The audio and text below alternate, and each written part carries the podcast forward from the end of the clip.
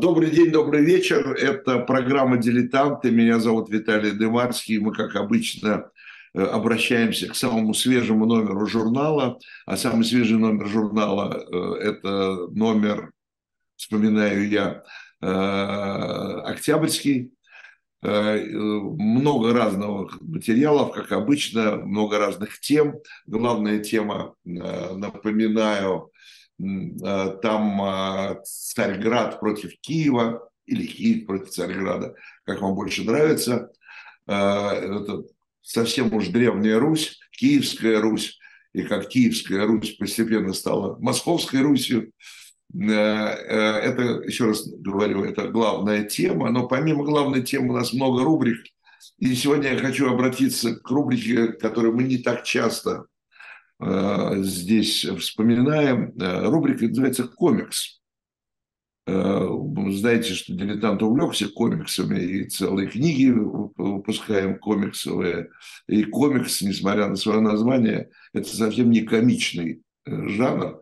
Это достаточно легкий жанр, в котором и популярный, в котором и изобразительный, в котором можно рассказать о самых разных событиях, в том числе исторических, Э, и э, мы вот в этом номере обратились к событию, сейчас пытаюсь посчитать, э, почти 30-летней давности, 94 год, «Черный вторник». Ну и понятно совершенно, что этих черных вторников он был не один на протяжении 90-х годов, да не только 90-х если посмотреть историю не только России, а других стран, там и черные понедельники, и вторники, и среды, и четверги. Э, но что это за явление такое, да, вот эти вот черные дни э, экономики, э, мы поговорим сегодня ну, с кем можно говорить на такие темы. Конечно, Сергеем Алексашенко. Сереж, извини, что пригласил тебя, высокого профессионала, программу «Дилетант». Э, привет, Виталий. Ну, а, собственно говоря, в чем проблема? Я же тоже дилетант во многих вопросах, э, поэтому очень даже сгожусь. Как, может, и я на что сгожусь, может, и сгодишься. Ну, вот так что... Знаешь, как, ну, сейчас проверим, проверим, сейчас проверим, проверим, насколько я гожусь. профессионализм э, в, в области финансов, в первую очередь. Даже не экономики, а финансов. А ты помнишь «Черный вторник»? Ну, в общем, конечно, помню. Ну, обвал, это, собственно говоря, это обвал рубля. Да, конечно, это вторник, обвал рубля, там на 25, на 27 процентов рубль упал в один день. Ну, собственно говоря, сам по себе этот день, он ничем не примечательный. Наверное, важно то, что было до него и то, что стало после него. Он стал переломным в российской экономической политике. Поэтому мне кажется, что вот обращает внимание как-то на внешнюю часть, да, что рубль рухнул за один день так очень сильно – Э, вот. Но, как ты правильно сказал в вступительном слове, что вот такие финансовые крахи бывают в разных странах в разные моменты. И, собственно говоря, ну, рухнул рухнул, да, а потом там через несколько там, дней, недель уже отрос почти что и обратно. Вот. Но, конечно, такое событие, которое запало в память многим россиянам, потому что в российской экономической истории это был такой первый массированный обвал рубля, к которому никто не был готов, хотя до этого рубль, что называется, уверенно девальвировался, да, но как-то все относились к этому более спокойно. Mm. Ну, это впервые в истории российской такой рыночной экономики. Ну, в, советской, в советской экономике же там была стабильность как никогда. Владимир Владимирович ну, да. Ну, тогда там просто не было даже торгов, да, аукций никаких. Там не было рынка, собственно говоря, валютного. Э, вопрос. Вот такого рода крахи, такого рода обвалы, Э, вопрос дилетантский, естественно, э, механизм, это всегда один и тот же. Почему это происходит? Вдруг одномоментно. Ну, ты, э, ты же сам сказал, девальвировались и девальвировались. Девальвировался и девальвировался рубль. А тут вдруг бабах, и за один день там на 25%. Что произошло? Что? Почему? А, ну, смотри, для начала надо поделить все-таки, знаешь, хотя вот мы все время говорим так, финансовый рынок, финансовый рынок, он разный. И одно дело валютный рынок, а, а другое дело, например, там рынок акций и облигаций. И механика, она разная. Там, на рынке акций и облигаций, как правило, начинается паника, ну, как, выходит какая-то неожиданная новость, начинается паника. Многие игроки покупают ценные бумаги в кредит. При падении цены им нужно кредит возвращать у них денег на возврат кредита нет, ну или там довносить, то, что называется margin call, да, залоговый депозит, денег нет, э, брокеры продают их бумаги, чем еще больше обваливают рынок. Да? Это вот такой традиционная механика обвала рынка акций или рынка облигаций. А на валютных рынках э, ситуация развивается по-другому. И, как правило, вот такое вот резкое падение, ну, там 10, 20, 30 процентов в один день, оно связано с тем, что до этого центральный банк, он так или иначе поддерживал курс национальной валюты. Он предпринимал какие-то усилия. Ну, чем, собственно говоря, занимался там, Банк Англии в 1992 году, а Центральный банк Российской Федерации занимался в 1994 году. Да, то есть он э, вот, э, тратил валютные резервы на то, чтобы э, рубль ну, контролировался, но медленно и не спеша, несмотря на то, что ситуация в денежной сфере менялась прямо на глазах. Количество денег в экономике резко увеличивалось, да, потому что э, бюджет срочно запросил, там забрал все кредиты, которые только можно было у Центрального банка, которые полагались по закону, и выплеснул эти деньги в экономику, э, там северный завоз, э, уборочная, собственно говоря, деньги выплеснулись в экономику, осели на счетах коммерческих банков, ну, а банки решили, что называется, поиграть на рынке, сказав аграриям и всем прочим, ну, ребят, дайте, дайте нам на, на пару недель ваши денежки, мы, сейчас заработаем э, и вам все вернем. Да, потому что игра была абсолютно безош... Э, как, безболезненная, э, надо сказать, что вот сентябрь, э, а конец августа, сентябрь, это такой неблагоприятный сезон для курса рубля, всегда спрос на валюты высокий, соответственно, ты покупаешь там 1 сентября доллар, я не знаю, там, там 2000 рублей в тот момент, да, а у тебя 10 сентября он стоит 2200. Ну, собственно, ты вот за, заработал 10% за, за, за полмесяца и, в общем, счастлив. Да, и вот эта вот механика давления приводила к тому, что Центральный банк там тратил, тратил, тратил свои валютные резервы, и всегда, вот когда такая политика а, проводится, в какой-то момент центральный банк, опять, неважно какой страны, неважно как он называется, неважно какой политический режим, решает все. Мы больше этого делать не можем, потому что есть угроза потерять все валютные резервы. Ну, собственно говоря, так вот было э, в черный вторник в 1994 году, также было в 1998 году в России, также в 1997 году рушились валюты во время азиатского кризиса в странах Юго-Восточной Азии. Ну, то есть у Центрального банка России в тот момент оставалось 300 миллионов долларов, и они решили, что все, дальше идти некуда, и будь что будет.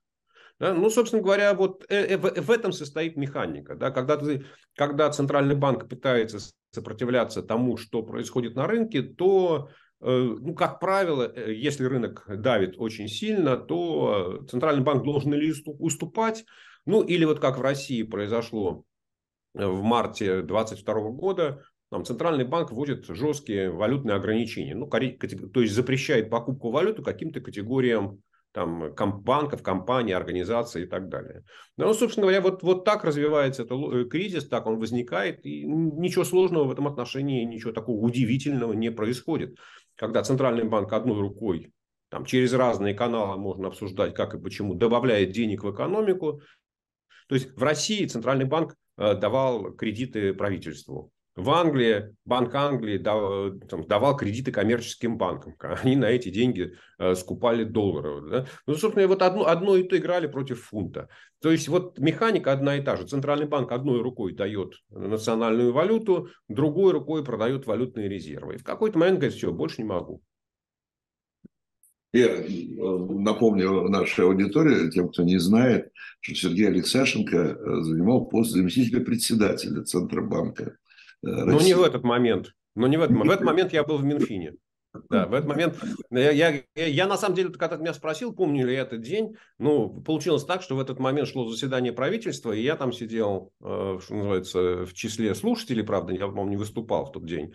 А, и в какой-то момент там входят эти секретари и меня вызывают, говорят, вас срочно к телефону. Что было достаточно неожиданно. Черномырдин на меня так посмотрел, говорит, ну, иди. Вот, я вышел, там, мне рассказали ситуацию, я сказал, хорошо, держите в курсе, пришел, опять сел, меня через пять минут опять вызывают. Черномырдин сильно напрягся. Вот, и уже тогда я сказал, что, типа, Черно, Черномырдину не надо ничего говорить, пусть уж спокойно доведет заседание правительства, меня больше не вызывайте. Ну, в общем, что случилось, то случилось. Ну да. Ну вот, даже есть что вспомнить про, э, значит, октябрь 94 года. А, вот ты сказал, что как бы есть э, крахи, связанные с э, рынком акций, да? Есть угу. крахи, связанные с рынком валюты. Но в обоих случаях падает рубль. Нет, ну, нет, нет, нет, нет, нет, нет. Рубль падает на валютном рынке. Только на валюту. Когда, ну, крах, когда крах акций, то там это на курс рубля не, не влияет. Ну, как правило, как правило, ну, смотри, опять, э, ситуация же разная. То есть в России, э, страна, которая так, с развивающимся рынком, с неустойчивой экономикой, ну, обычно это совпадение, да, но, как правило, если Э, скажем так, работает в другую сторону. Да? Если финансовый кризис, то рушится все сразу. Да? Но если вот в Англии рухнул э, фунт, э, да, то это не означает, что в тот же момент рухнул фондовый рынок. В общем, эта механика абсолютно разная, да, и, ну, то есть а, финансовые рынки, они вообще взаимосвязаны, да, Тай? ну, так сказать, что, знаешь, одно и другое упало на 20%, нет, конечно, так не бывает. А, мы еще, конечно, обязательно поговорим о дне сегодняшнем, а, но мне вот интересно просто сам механизм э, такого рода кризисов. Э, очень часто, э, еще даже в советской, по-моему, печати, писали о таком человеке по фамилии Сорос, который чуть ли не в одиночку вообще управлял рынками, финансовыми, валютными рынками всего мира. Вот говорили, что во власти Сороса было э, опустить валюту, поднять курс валюты и так далее. Это, это пропаганда или это реально так, что один человек э, может это сделать? Ну, э, конечно, такое сильное преувеличение. Джордж Сорос и там, его, ну, что называется, помощник, заместитель, партнер Дракен Миллер, они сделали ставку против английского фунта, ну, проанализировать. Вот тогда, вот когда ты говорил, вот, вот 92 год, да, 92 год. А, вот, э, и, собственно говоря, они э, ну, вот, э, поняли, что экономическая ситуация в Англии и Великобритании неустойчивая, что тенденция, в принципе, на ослабление фунта, и что Банк Англии там, тратит валютные резервы на то, чтобы поддерживать курс валюты. В то время, на самом деле, какой вот это же нам 70 1971 году, да, получается, э, было разрушено Бреттон-Вудское соглашение, когда страны обязались держать э, курсы валют э, по отношению к доллару, но тем не менее в рамках Европейского Союза существовало некое такое соглашение, что курсы будут так придерживаться. Да, это был период, когда еще там и Япония там управляла курсом иены, да, то есть вот в тот момент такой доминантной э, политикой, главным там нарративом в валютно-денежной политике было того, что в принципе курс должен быть так управляемым. То есть он не может быть абсолютно свободным. То есть он в принципе свободный, но есть какие-то пределы колебаний, которые уже, уже нежелательны, когда власти должны вмешиваться, проводить какие-то интервенции, ну и так далее. Вот. И, и собственно говоря, э, Сорос э, со своим фондом э, стал брать кредиты в английских фунтах, в огромных объемах а, и на них покупать доллары, делая ставку на то, что в конечном итоге Банк Англии не выдержит, и, соответственно, в тот момент, когда э, фунт девальвируется, Сорос продаст доллары, ну, его фонд продаст доллары, да, соответственно, вернет кредиты и на этом заработает. Ну, что, собственно говоря, и получилось. Он заработал там миллиард насколько я помню, там то ли долларов, то ли фунтов, уже сейчас точно не помню. Вот, но это был такой один единственный случай, э, широко известный, когда вот его, ну, откровенная, да, такая финансовая спекуляция, игра против э, э английской валюты привела к такому колоссальному успеху. Я не слышал, чтобы он играл против каких-то других валют, но, впрочем, уже вскоре после этого практически все страны поняли, что вот эта вот политика сопротивления рыночным силам, она уже отжила свое, и что курсы валют нужно отпустить окончательно в свободное плавание. Ну, это вообще потрясающе, что финансы одного человека сопоставимы э, с э, Центробанком, или там, как он называется, э, и не какой-нибудь там маленькой страны, а целой Великобритании. То есть один человек, или там их двое было, они могут победить, в общем-то, одну из крупнейших стран мира. Ну, там же другие механизмы работают, правда? Ты же, что называется, не личными деньгами, а ты собираешь пул инвесторов, которые готовы к тебе присоединиться, ты что называется, продаешь инвестиционную идею. Вот. Но да, такое бывает. И, собственно говоря, там на, на самом деле, ну, не знаю, таких вот... Просто этот случай с э, фунтом стерлингов, он один из наиболее ярких. Да? Но вот так, если по истории покопаться, то случаев, когда там одна какая-то конкретная компания могла обрушить там, ну, если не национальную валюту, то курс акций какой-то крупнейшей компании да, в один фонд э, инвестиционный. Да, это случается, да, просто ну, как, ведь хорошо вот это известно, да, что когда ты бьешь на растопыренными пальцами, удар получается гораздо слабее, чем когда ты бьешь кулаком. А, и поэтому, когда вот там ты какой-то инвестиционный фонд крупный концентрирует все свои усилия на э, конкретной позиции, Э, то, в общем, и получается, что, ну и самое главное, что правильно оценивать ситуацию, да, то есть если ты неадекватно оценил ситуацию, то ты можешь очень сильно проиграть и, в общем, разориться. Это же, в общем, риск такой, да, что ты всерьез играешь на большие деньги и можешь стать банкротом. А вот э, в таких случаях, э, какой был, значит, в 94 году, и повторялся еще потом в разных форматах, как я понимаю, э, нет э, такого желания, нет искушения у правительства, у властей, финансовых властей, все списать вот на внешние силы. А это вот, вот у нас упал рубль, а это вот там, э, значит, гад, гад, гад Сорос там что-то такое понаделал. Ну и так далее. Вот искать, искать внешнего врага. Ну, опять зависит от страны. Но в 94 году Э, поскольку, поскольку в России... Да, чтобы было честно. Э, это было, было в России такое вот, э, что называется, единомоментное падение курса случилось впервые. Ну, Ельцин в тот же день а, уволил там Тубинина с поста там, исполняющего обязанности министра финансов. Соответственно, что он еще там, Геращенко предложил уйти в отставку. А, в общем, ну как-то так это, создал специальную следственную комиссию в Совете Безопасности, ну то есть срочно найти вредителей. Но эта комиссия, в общем, ничем не закончила свою работу, потому что когда разобрались в механике, и несмотря на то, что люди были специфические, они, в общем, поняли, да, каким образом э, рынок управлялся. Но, тем не менее, там говорили, что вот все зловредные банки, они э, там сыграли против рубля. Да, то есть там в тот момент найти э, как англосаксонские корни было достаточно тяжело. Но, в общем, э, я бы сказал так, да, что в официальной э, экономической историографии там, а, объяснение кризиса, там, валютного кризиса 94 года, ну, оно такое смягченное. Ну, да, конечно, там, в общем, бюджет был слабый, да, конечно, Центральный банк давал много кредитов, да, конечно, у них была несогласованность, да, конечно, правительство вело себя расслабленно, но, в принципе, это вот валютные банки, э, коммерческие банки сыграли против курса рубля. Что на самом деле правда, да, но правда состоит в том, что денежная политика была несостоятельной. То есть нельзя одной рукой выдавать рубли, а другой рукой э, продавать на, э, валюту, купленную которую покупают за эти самые рубли. Такая политика неустойчива. Но, собственно говоря, э, вот это такая же ошибка Центрального банка, она повторилась в 2008 году,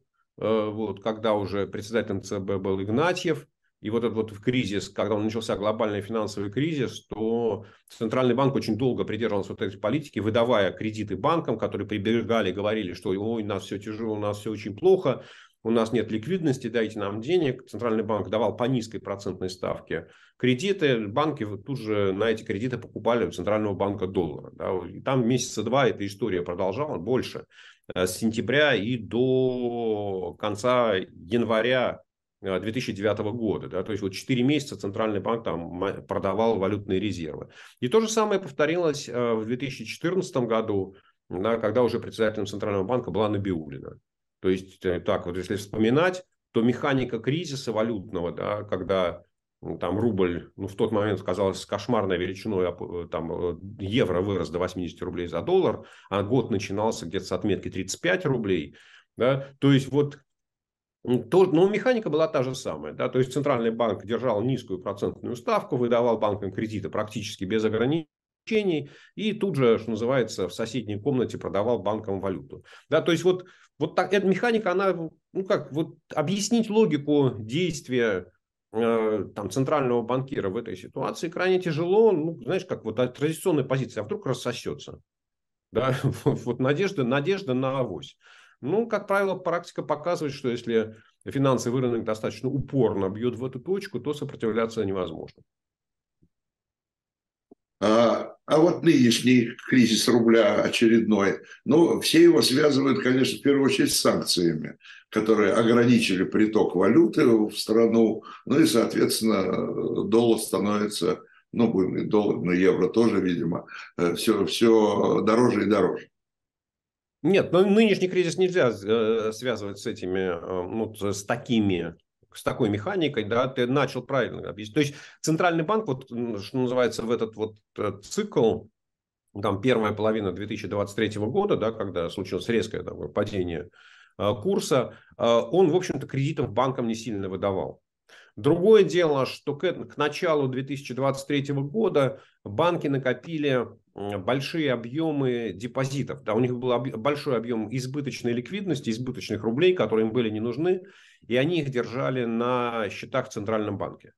Да, и, собственно говоря, вот банки, банкам не нужны были кредиты, и, э, соответственно, вот здесь Центральному банку было крайне тяжело остановить этот процесс давления, да, потому что у банков всегда были рубли, на которые можно было купить валюту.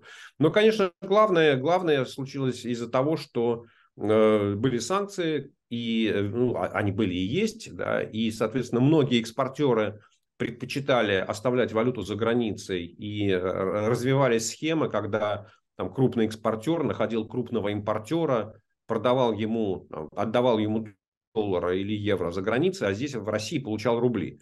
То есть и поскольку, поскольку валютный рынок сжимался, да, то там самые не, не очень даже крупные покупки, они приводили э, к движению курса. Вот. А вторая часть, конечно, это вот то, что случилось э, там, в этом году, это то, что э, там, по, по, по требованию Путина Э, экспортеры стали переходить на расчеты в национальной валюте, и вот количество долларов и евро, не просто количество валюты, приходящей в страну, а количество долларов и евро, да, то есть экспортная выручка росла, а долларов и евро становилось меньше, а спрос на них сохранялся, потому что для импорта, ну, как-то вот не всегда можно использовать китайские юани. Там не все страны готовы за них продавать что-то. Вот. И вот это сжатие валютного рынка, то есть опять в какой-то мере, ну, можно попытаться провести параллели, да, что и в том случае, когда вот Центральный банк проводит такую, ну, как сказать, не не, не, не, не, не как бы назвать правильно-то, не совсем адекватную политику, да, когда противоречивые действия правой и левой руки, да, выдаешь деньги, продаешь валюту. А здесь э, ну, вот опять административное вмешательство, ну, там санкции, конечно, не административное вмешательство, да, это политический процесс, но вот это требование переходить на расчеты в национальных валютах, это, конечно, такое административное вмешательство в валютный рынок, и вот власти принимают решение, в результате которого рынок сжимается, и там уже спрос и предложение приложения реагируют сами на себя. Да, поэтому, ну, конечно, ну, всегда можно искать какие-то параллели, но мне кажется, что механика нынешнего валютного кризиса, она другая, и причины, самое главное, другие. Да, вот поэтому... А, а это экономически... С точки зрения экономической эффективности это ошибка, э, да, отказываться от доллара, от евро э, вот в пользу дружественных валют, скажем так.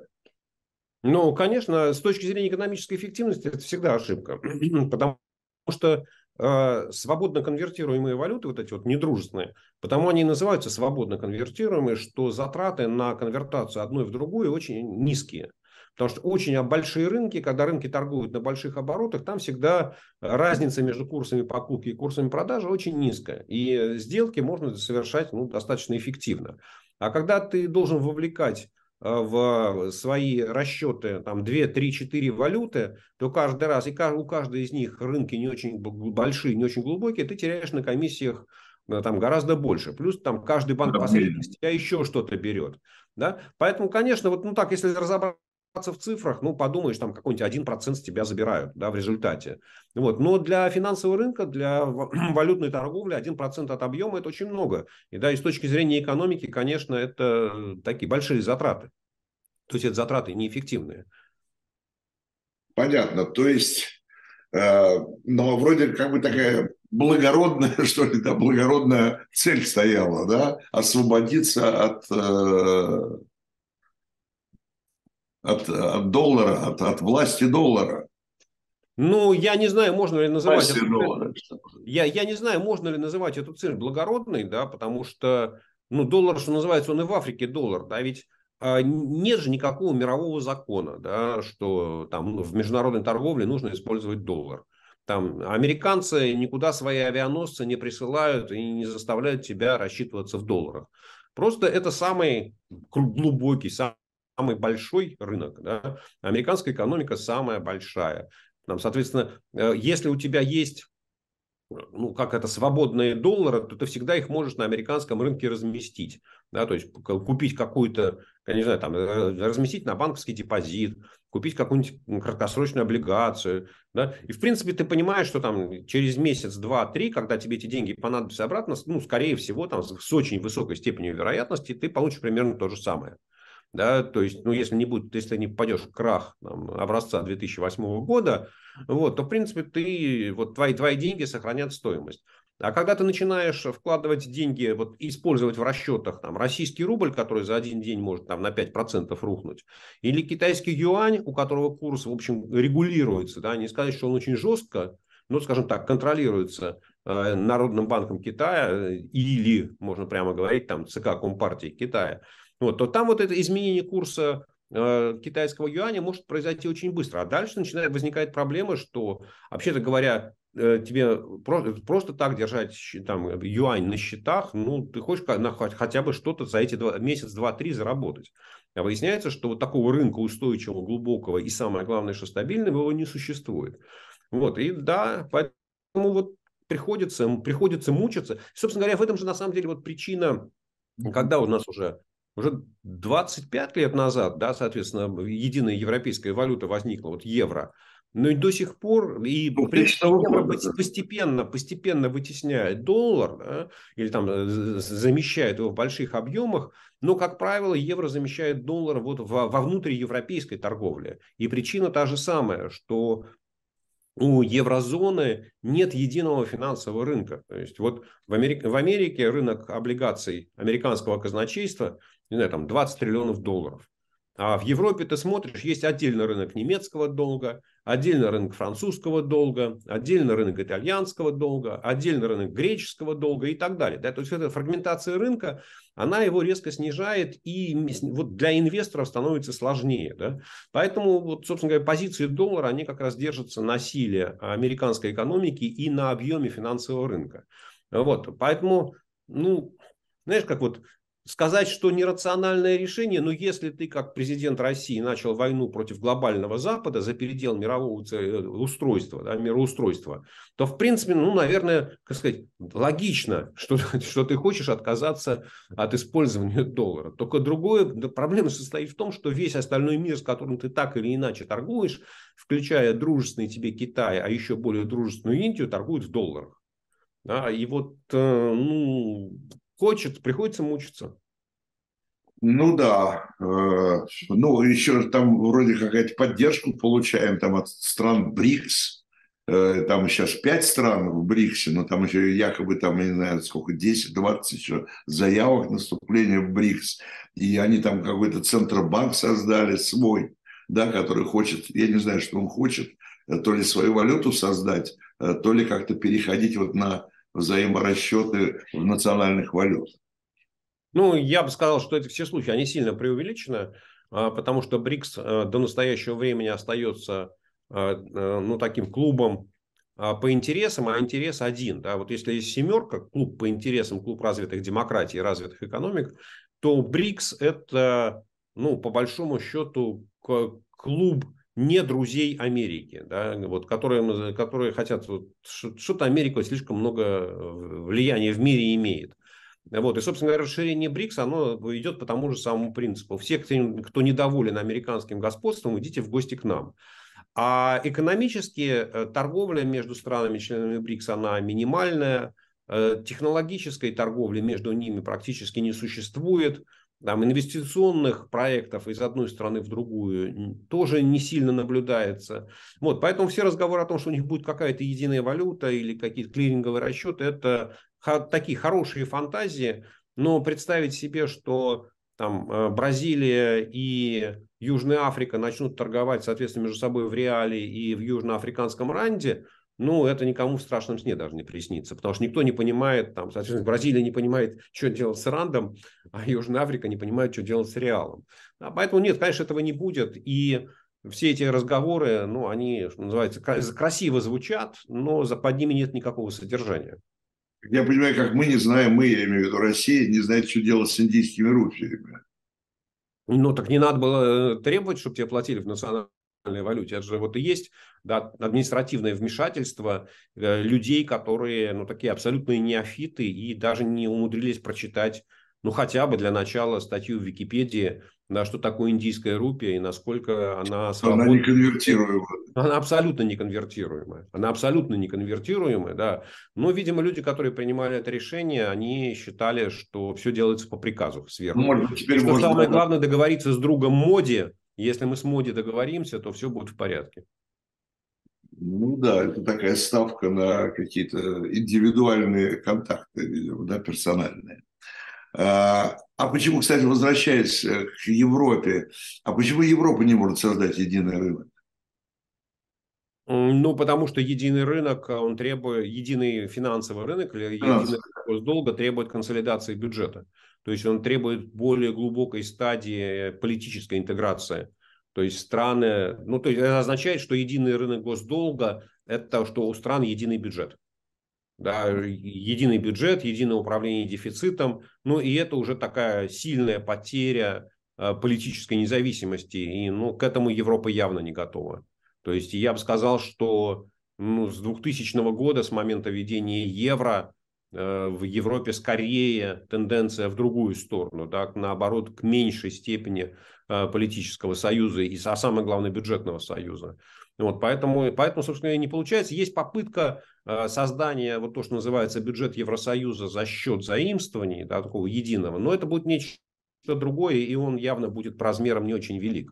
Да, то есть, когда Евросоюз от своего имени будет выпускать долговые бумаги, и вот это будет какой-то такой рынок не то что европейского долга, а рынок долга вот, организации под названием Евросай комиссия Европейского Союза. Вот, ну, политические, вот опять, все, все в Европе там упирается в политические, в политическое нежелание. Да? То есть никто не хочет объединяться всерьез и надолго. Переходим, значит, спасибо за эту просветительскую беседу, э, которая нас, нас дилетантов, действительно просветила. Э, к сегодняшнему дню такого же более конкретные вещи. Э, почему? Значит, буквально когда вчера, позавчера, Путин подписывает указ да, об обязательном изъятии, я так понимаю, валютной выручки. Песков, значит, об этом объявляют, но Песков при этом говорит, что текста указа вы не увидите, потому что он закрытый. Почему? Я думаю, что он писался в спешке, писался на коленке, и, э, сказать, юристы не уверены в его юридической чистоте, чтобы его нельзя было оспорить или предъявить в судах. Да, потому что, ну, сто... я понимаю, что разговоры там, о незаконности указа Путина, они в России выглядят достаточно смешно, а тем более после 24 февраля прошлого года. Вот, но этот э, вот введение валютных комиссаров, составление планов графиков, представление там, государства в лице Росфинмониторинга, но это все сильно выбивается из российского экономического законодательства. Да, и я думаю, что объяснить, вот на основании чего Путин все принимает эти решения, на основании какого закона невозможно. А, вот. Ну, поэтому я думаю, что решили, чтобы не возбуждать лишний раз публику, а, вот этого не делать. Ну, собственно говоря, это примерно то же самое, что произошло, а, вот опять, если вспомнить, полтора года назад, когда Центральный банк ввел запрет на выдачу больше, чем 10 тысяч долларов, да, ведь официального документа никакого не было опубликовано. Да, и мне понадобились такие реально титанические усилия, чтобы достать эту бумагу, и выясняется, что не было никакого решения совета директоров по этому вопросу, да, нет никакой инструкции, нет никакого указания, а есть письмо за подписью там, первого зампреда Банка России, да, что вот мы там запрещаем. А, и поскольку, поскольку письмо, оно там ДСП, да, то есть вот публикации не подлежит, э, вот, собственно говоря, и оспорить нечего. Да? То есть вот ты как гражданин Российской Федерации, да, ты считаешь, что твои права ущемлены, но ты приходишь в банк, а банк тебе говорит, а нам Центральный банк запретил. А покажи, на основании чего запретил. Говорит, а вот читай пресс-релиз Центрального банка, там написано. Да? Вот то же самое с этим указом. Да, Путин запретил. Ну, ты, ну и иди к Путину и требуй, чтобы он тебе показал указ. А что, такие вещи официально, они запрещены законом? Ну, вообще говоря, э, Центральный банк может вводить ограничения, да, там, причем эти ограничения должны, ну, могут быть либо общими в отношении всех банков, либо индивидуальными. Вот. Но если вводятся общие ограничения для всех банков, то они, во-первых, должны пройти через Минюст, а во-вторых, должны быть, конечно, опубликованы. Требования законодательства. Э, пишут и говорят, что это решение, оно э, принято вопреки мнению Набиулиной. Что это такая, э, все-таки Набиулина настаивала на всем протяжении своего Э, правление в Центробанке настаивало все-таки на каких-то рыночных методах да, э, регулирования, а это такой чисто не рыночный метод. Это так? А, ну, не совсем так. Смотри, не совсем так. А после 24 февраля, ну, а точнее говоря, когда через две недели после 24 февраля выяснилось, что курс рубля, там, 7, курс доллара 75 рублей долетел до 120, и валютные торги пришлось остановить и запретить в России, да, стало понятно, что рыночными методами эту ситуацию не урегулировать. А, и поэтому вот говорить о том, что Набиулина требовала экономических методов, это неправильно. Она сама настаивала на административных ограничениях, а, и сотрудники Центрального банка принимали активное участие в написании всех тех указов путинских марта там, начала марта 2022 года, которые запрещали, вводили всевозможные валютные ограничения. Набиулина выступала против обязательной продажи валютной, валютной выручки. Потому что она, ну не то, что даже она выступала против, она говорила, что эта мера неэффективная да, что мы, несколько, мы как Центральный банк, как правительство несколько раз вводили такое, такое требование и каждый раз убеждались, что оно не помогает, что никакого влияния на ситуацию на валютном рынке это решение не оказывает. Вот. Но, собственно говоря, сказать, что она там пыталась лечь косьми, да, и там удерживала изо всех сил руку Путина, которая тянулась к ручке, или там ручка тянулась к тексту указа, нет, конечно. Она достаточно хорошо понимает, что спорить с Путиным, которому, видимо, а, силовой блок объяснил, ну мы сейчас пришлем комиссаров, и уж от комиссаров-то эти банкиры и коммерсанты никуда не спрячутся. Вот, ну вот спорить с э, э, этой логикой, я думаю, что она достаточно умная женщина, чтобы этого не делать. Вот, поэтому говорить, что она выступала категорически против, что она в оппозиции, это неправда. Набиулина выступает за использование административных методов, ну потому что если ты Э, в условиях войны э, хочешь, чтобы у тебя экономика работала нормально, ну, относительно нормально, и находилась под контролем, особенно финансовая сфера, ну, либо ты должен требовать окончания войны, либо ты должен использовать административные барьеры, запреты, ограничения. Вот она в этом отношении поступает рационально, она понимает, что там, требовать прекращения войны от Путина бессмысленно. Да, скорее там можно что-то другое потерять. Э, но, тем не менее, э, ну, успехи или относительные успехи России э, в поддержании экономики собственной, да, и в, этой, в этом противостоянии с коллективным Западом и с санкциями коллективного Запада. Вот в этих успехах все говорят о том, что, так сказать, велика роль да, велика роль так называемого либерального, что ли, да, блока правительства. Этот либеральный блок, э, ну, из того, что, во всяком случае, знают рядовые граждане, состоит из двух человек, наверное, больше их там. Но мы знаем э, Набиулина и Силуана, да. Э, судя по тому, что это блок либеральный, это все-таки предпочтение рыночным методам в ущерб таким вот чисто репрессивным и административным. Ну, вот смотри, мне кажется, что вообще говоря, фраза или оценка там либеральный министров э, в отношении министров путинского правительства последние лет 10, как минимум, да, она потеряла всяческий смысл. А, потому что э, вот э, есть понятие адекватность да, или вот рациональность. Вот Путин, э, извините, Силуанов и Набиулина говорят, что дважды два – четыре. Нам это может нравиться, а может это не нравится. А есть закон всемирного тяготения, который придуман англосаксом Ньютоном или Ньютоном. Да, и вот нам это может не нравиться, но мы должны с этим жить, потому что есть такой закон, э, и есть такое ну, в правилах арифметики, что дважды два – четыре. А вокруг Путина ходит большое количество людей, которые говорят, слушай, давай мы это самое, закон-то англосаксонский, поэтому давай мы какой-нибудь свой суверенный закон сейчас придумаем и назовем его именем Пупкина. А, а дважды два, ну, ты же понимаешь, что, в общем, при желании, наверное, может быть иногда и 7, и 8. Вот, а поэтому называть э, э, в этой ситуации Силуанова и Набиулину либералами, у меня, честно говоря, язык не поворачивается. Ведь, от, в принципе, позиция Силуана очень э, простая. Э, бюджет, потеря контроля за дефицитом бюджета грозит дестабилизацией финансовой системы страны. Вот этот тезис, он не является ни либеральным, он не является ни консервативным, он не является националистическим, он не является гуманистическим. Это вот, ну, это, как сказать, правило жизни современного государства. Собственно говоря, вот э, кризисы, такая волна кризисов 97-98 годов, там 2000 в Бразилии, в Аргентине, она на самом деле оказала очень сильное такое образовательное воздействие на страны с развивающимися экономиками. И с тех пор вот это понимание того, что дефицит должен быть миним, ну, управляемым и низким, что денежная политика должна быть жесткая, что процентные ставки должны превышать уровень инфляции, это стало нормой поведения.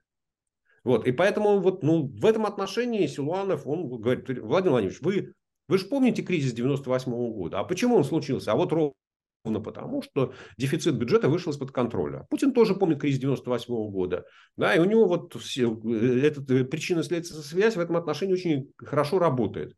И, конечно, в этой ситуации, когда к нему кто-то приходит, Владимир Владимирович, давай плюнем там на дефицит бюджета, ну, у Путина, вот там у него есть, приходит человек, который просит денег, может быть, даже очень уважаемый, какой-нибудь там Ковальчук или Мантуров, да, или Ротенберг, а с другой стороны, он понимает, что есть Силуанов, который, что называется, в этом Минфине сидит уже там 40 лет. Да, и, в общем, собаку съел. И точно понимаю, ну, то есть, вот Силуанов зуб, зуб дают, да, что будет 98 год. Ну, и понятно, что для Путина а, получить кризис 98 года, ну, никакими обещаниями там Ротенберга, Ковальчука и, и сотоварищи, да, не перевесят. Вот, поэтому называть их либералами я не могу. То, что они играют важную роль э, в, стабили... в экономической стабилизации, стабилизации финансовой сферы России во время войны, это правда. Ну, точно так же, как, ну, не знаю, там, в гитлеровской Германии Ялмар Шахт, он, вообще говоря, был очень хороший, такой удачливый, талантливый, сильный финансист и как коммерческий банкир, и как управляющий Рейхсбанком Германии, да, как министр экономики. И к нему, как к профессионалу, не было никаких претензий. Да, но до какого-то времени он, в общем, очень даже яростно поддерживал э, вот там такие становления фашистской Германии и начало агрессии против Европы. Потом он уже с Гитлером разошелся да, в этих точках зрения, да, даже начал критиковать его, но тем не менее, там, он до 42 года, по-моему, оставался на посту министра экономики. Вот, поэтому то, что ты э, постоянно говоришь, что дважды два четыре, не означает, что ты либерал. Ну да, это понятно, но ведь правительство, помимо этих двух человек, в правительстве еще там э, два десятка человек, да, людей, э, которые не силовики, а тоже там говорят, что экономисты. И там вице-премьеры экономисты, и премьер. Да, э, у них же свой взгляд на экономику, и иногда там звучат предложения, которые так называемым, хорошо буду говорить, либеральным блоком говорят, это, это нельзя так нельзя. Э, это мы э, там уходим в какую-нибудь там в советскую экономику или еще куда-то там. Хотя там, ведь время от времени возникает предложение и цены контролировать, да, э, и, и то, и все, и как бы вернуться, вернуться в прошлое. Мы везде... Ну, смотри, Виталь, вот но на самом деле не совсем так. Помнишь, это такая старая шутка, А, а кто такой Карл Маркс? Он экономист. А, да, вот наша Марья Ивановна, она старший экономист. То есть экономисты, они тоже, да, они же тоже бывают разные. А, и нужно хорошо понимать, что в отличие там, от Силуанова, который отвечает в правительстве за э, то, чтобы деньги в кассе всегда были и чтобы бюджетная ситуация была устойчивой, все остальные министры, ну, по большому счету, они заинтересованы в том, чтобы получить из бюджета максимальное количество денег и их освоить. И в этом отношении у них, ну, как такой, что называется, системный, э, изначально заложенный конфликт э, с Силуановым, потому что Силуанов хочет дать денег поменьше, а все министры хотят получить денег побольше. Ну, там не только министры, но и руководители всевозможных государственных компаний, государственных банков, государственных корпораций и так далее, бюджетополучателей. Губернаторы. Вот. Ну, губернаторы, да. Короче говоря, вот этот конфликт у них ну, объективно заложен, и он существует. Поэтому э, они, э, ну, вообще, а скажем так, а Силуанову наплевать на то, что происходит с ростом ВВП и с инфляцией, потому что он за это не отвечает. Да, за это отвечает министр экономики. И поэтому, если Силуанов, например, там, э, вот вводит дополнительный налог на сверхприбыль или налог на курсовую ренту, да, то а крики Максим, министра экономики Максима Решетникова, что это будет забирать инвестиционный потенциал у компаний и будет сдерживать рост экономики, Силану на это дело наплевать. Ну, вот, вот просто конкретно наплевать, потому что это не его зона ответственности. То же самое, как, не знаю, э, крики Решетникова о том, что девальвация рубля раскручивает инфляцию, а Силуанов сидит, молчит и тихонько и потирает руки, потому что девальвация рубля приводит к тому, что нефтегазовые доходы растут. Да, потому что они исчисляются все пошлины цены в долларах, умножаешь на курс рубля, вчера там умножал на 75, сегодня ты умножаешь на 100. У тебя просто рублей арифметически становится больше.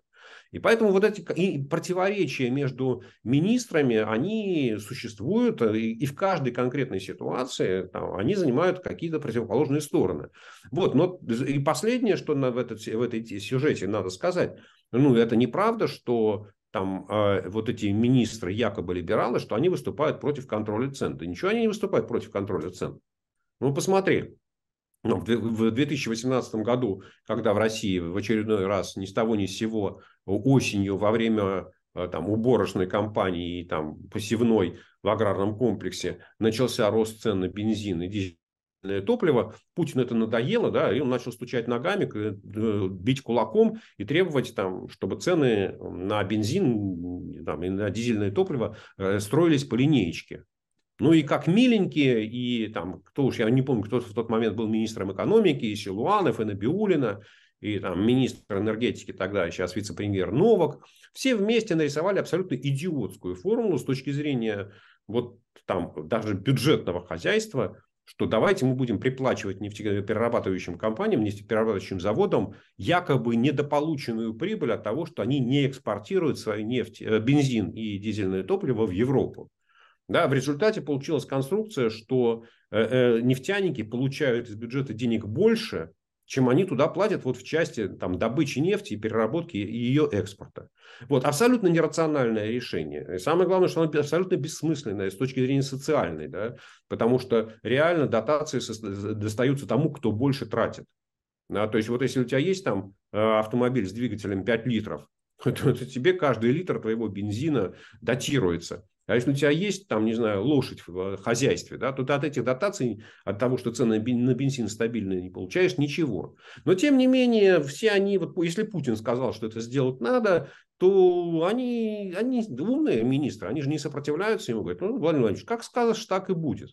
Да, поэтому сказать, что они вот так вот категорически выступают против э, там, контроля за ценами или еще чего-то, да нет, то есть они понимают, да, что такой тотальный контроль за ценами, точнее говоря, установ... административное установление всех цен в современной экономике это просто нереально. Вот. А так, что вот там то на гречку, то на подсолнечное масло, то на сахар, а то, не знаю, как сейчас. Сейчас же вот официально, да, если посмотреть, то никакого контроля за ценами нет.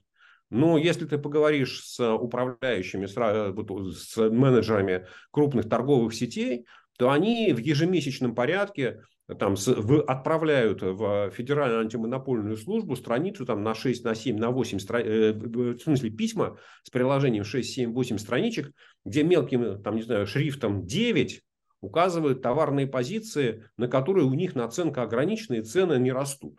Да, там молоко такое, хлеб такой, ты ты ты ты ты ты ты ты ты ты Формально никто от них ничего не требует, чтобы они цены не росли. Да, но они отчитываются об этом. Поэтому вот либерализм этих современных министров, экономистов путинского правительства, это какой-то миф, но он вот, что называется, устойчивый, да, такой дилетантско крепкий, слово понятное. Да, вот есть силовики, а есть либералы. И вот, не знаю, там с первых лет путинского правления, как это зафиксировалось, так вот 20 лет, как будто бы в жизни ничего не изменилось. А меня это сильно удивляет. Там есть и другие категории, конечно, да. Какие? Вопрос, э, нет, да его между силовиками и либералами. Там, ну, не знаю.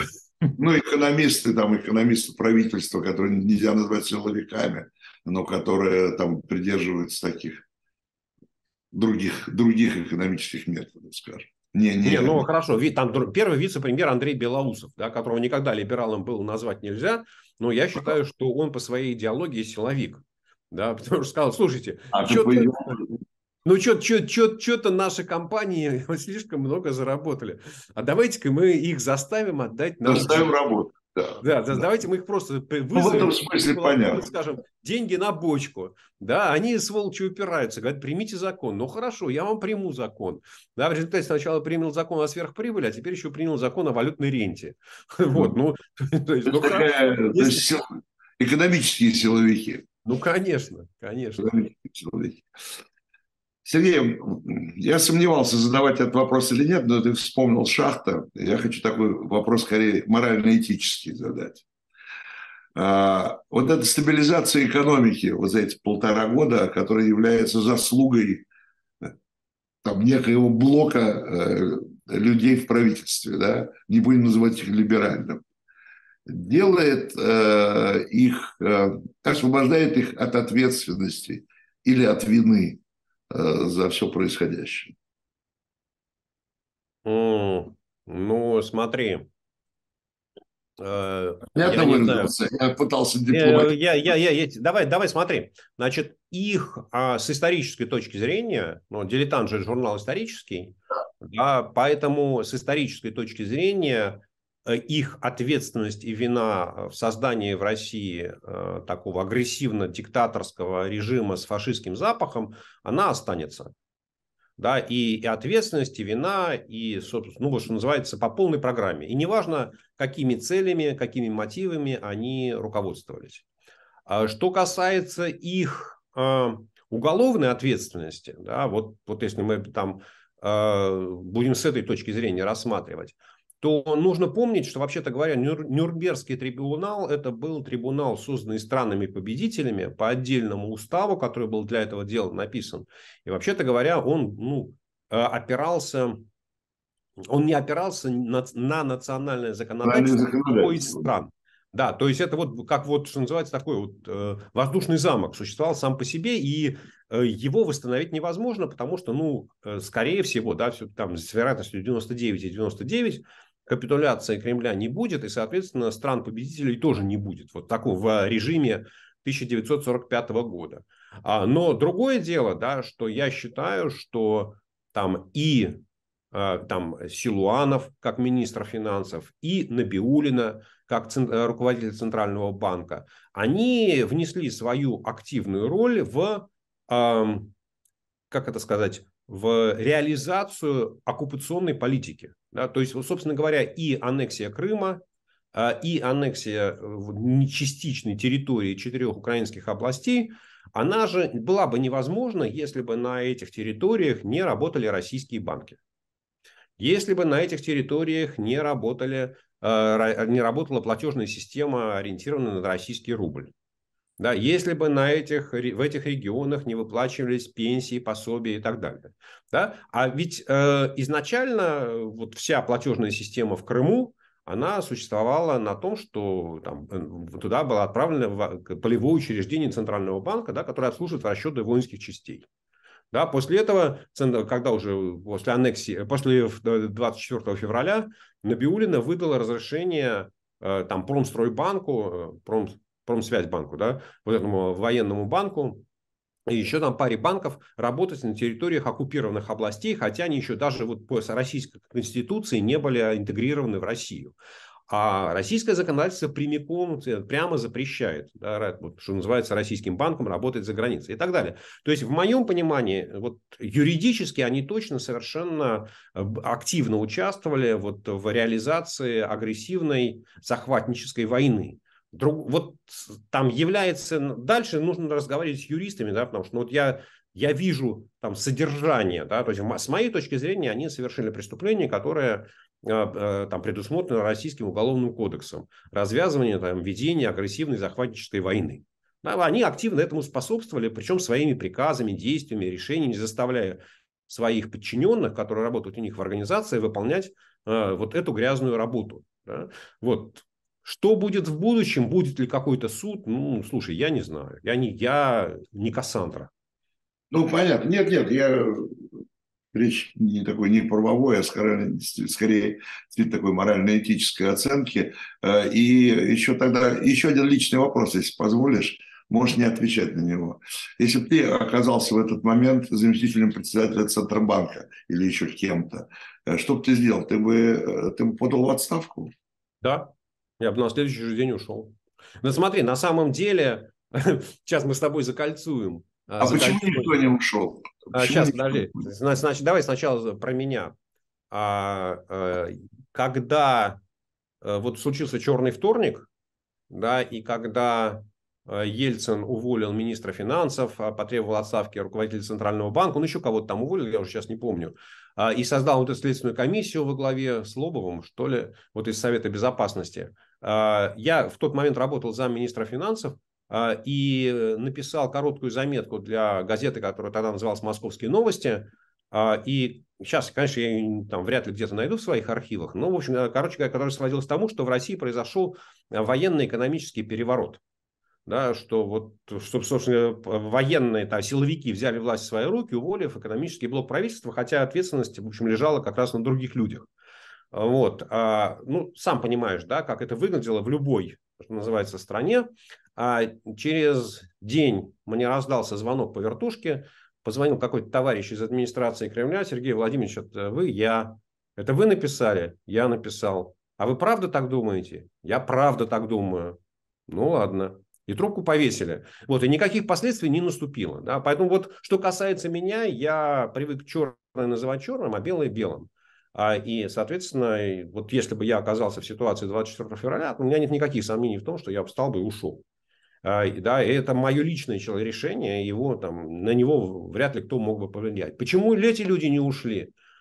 Боятся, боятся, может быть, они может быть, они не уверены в своем будущем, может быть, их, э, у них есть, знаете, они понимают, что на них есть компромат, но, скорее всего, это вот отсутствие чувства э, там, собственного достоинства, да, понимание того, что ты человек, а не как так. Ну, очень часто ведь, очень да, часто да. в этих ситуациях да. говорят, что лучше будем мы, чем кто-то другой. Мы э, ну, мне кажется, Виталий, мне кажется все-таки, что вот изначально, изначально у людей нет чувства человеческого достоинства, да, они, у них э, жизнь в этом а, путинском болоте, она настолько э, заставила их изменить свои цен, ценностные там, э, а, привычки, оце, оценки, э, там, ориентиры, да, что вот это вот понятие черное-белое, хорошо-плохо у них оказалось настолько размытым, что, в общем, можно и так, сказали они. Сереж, последний вопрос. Э, назови черное черным, белое белым. Э, возвращаясь вот к сегодняшней ситуации, рубль будет дальше падать? Невозможно говорить с экономистом и не спросить об этом. Ну, ну, про какой временной горизонт? Ну, ждем черный вторник. Ну, то есть девальвация будет продолжаться. Ну, нет, смотри, ну, опять, это вот, знаешь как, любой прогноз, он же всегда начинается с того, на какой срок мы его даем. Моя да. гипотеза, да, вот абсолютно не научная, а просто такая интуитивная, состоит в том, что до 17 марта э, власть будет делать все возможное, чтобы курс доллара вел себя пристойно. Ну, то есть он может, конечно, вот это вокруг отметки 100 ходить туда-сюда, но не сильно от нее а, отклоняться. А, ну, по крайней мере, там, там 110 это явно пока не выглядит недопустимым. Что будет после 17 марта, думаю, что вот эта вот, а, как сказать, боязнь курса, она исчезнет.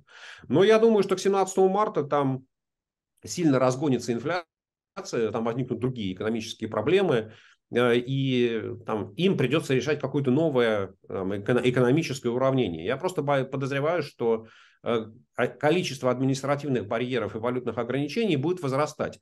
А в ситуации, когда у тебя рынок административно регулируемый, говорить, вот будет черный вторник или не будет, ну, если ты на валютный рынок никого не будешь пускать, так у тебя там никогда не будет черного вторника, правда? Будут, будут сплошные белые вторники у нас. А, спасибо большое. Я говорю Сергей Алексашенко. Э, и вам, уважаемая аудитория, читайте журнал «Дилетант», слушайте профессионалов. Э, я имею в виду, конечно, Алексашенко для себя. Э, и до встречи через неделю. Всего доброго. До свидания. Спасибо большое.